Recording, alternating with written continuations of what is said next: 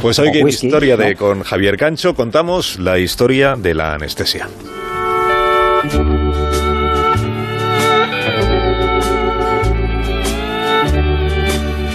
Fue un martes de otoño del año 1844 cuando en el periódico de la pequeña localidad de Hartford, en Connecticut, se publicó el anuncio que voy a leer a continuación. En el Union Hall hoy tendrá lugar una exhibición de fenómenos producidos por la inhalación de protóxido de nitrógeno, más conocido como gas de la risa. Hay unos 150 litros de ese gas a disposición de los espectadores. Es imposible describir con palabras las maravillosas sensaciones provocadas por el gas hilarante. El poeta Robert Sudi dijo una vez que ese gas te transporta a una atmósfera celestial. La exhibición comenzará a las 7. El precio son 25 centavos. a little, a little dizzy. Entre el público de aquel espectáculo insólito había un dentista pelirrojo llamado Horacio Wells. Wells contemplaba el grotesco comportamiento de quienes habían inhalado el gas cuando vio algo que le llamó la atención en el escenario. Ocurrió por mera casualidad, pero es una de esas coincidencias que convierte en un instante en un momento histórico. Wells se fija en cómo uno de sus vecinos, uno llamado Samuel Cooley, estaba bailando por el efecto del gas hilarante y empieza a dar traspiés hasta que golpea con estrépito su tibia izquierda contra el pico de un banco. Wells cree haber escuchado hasta un crujido. El propio Wells encoge sus piernas estremecido por el golpe que se había dado aquel tipo.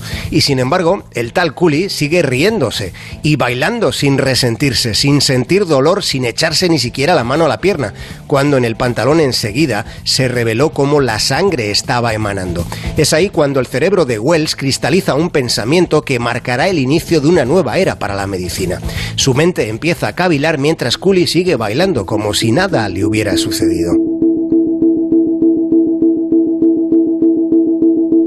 Meses más tarde, después de que el dentista Wells hubiera probado el gas de la risa con decenas de sus pacientes, finalmente consigue que el cirujano más célebre de Estados Unidos, John Collins Warren, le dejase presentar en la sala de operaciones del Hospital General de Boston ese hallazgo que sostenía haber hecho. Después de que Warren alumbrase a su público con disquisiciones sobre trepanaciones craneales, llegó el momento de la exhibición de Wells, que fue recibido con escepticismo y presentado por Warren con bastante desdén. El dentista aplicó el gas de la risa a quien se presentó voluntario para sacarse una muela podrida. Al principio todo iba bien, pero cuando Wells da el tirón definitivo a la muela, entonces el paciente comienza a gritar.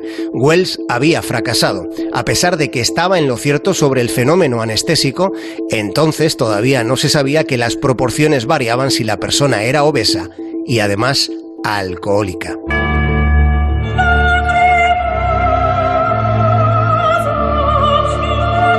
Dos años después, Warren, el maestro de cirujanos, dobló los puños de su camisa y empuñó el bisturí. Con la rapidez del relámpago hizo un primer corte. En la sala había un silencio tan solemne que se habría escuchado el más leve gemido. Pero no lo hubo. Warren procedió con el segundo y el tercer corte, pero la flácida cara del paciente ni se inmutó. Warren estirpó el tumor y no hubo ni un suspiro. Warren dio los últimos cortes, hizo una ligadura, aplicó esponjas para restañar la sangre, mientras solo se escuchaba el silencio, un silencio abrumador que subrayó aún más las lágrimas que brotaron del rostro del cirujano impasible. El éter sulfúrico, el gas de la risa acababa de hacer posible un prodigio. Aquello era un prodigio que cambiaría los procedimientos quirúrgicos. El dolor había sido vencido cuando era la más inaccesible de todas las fronteras que la medicina había encontrado hasta aquel momento clave en la historia de la humanidad.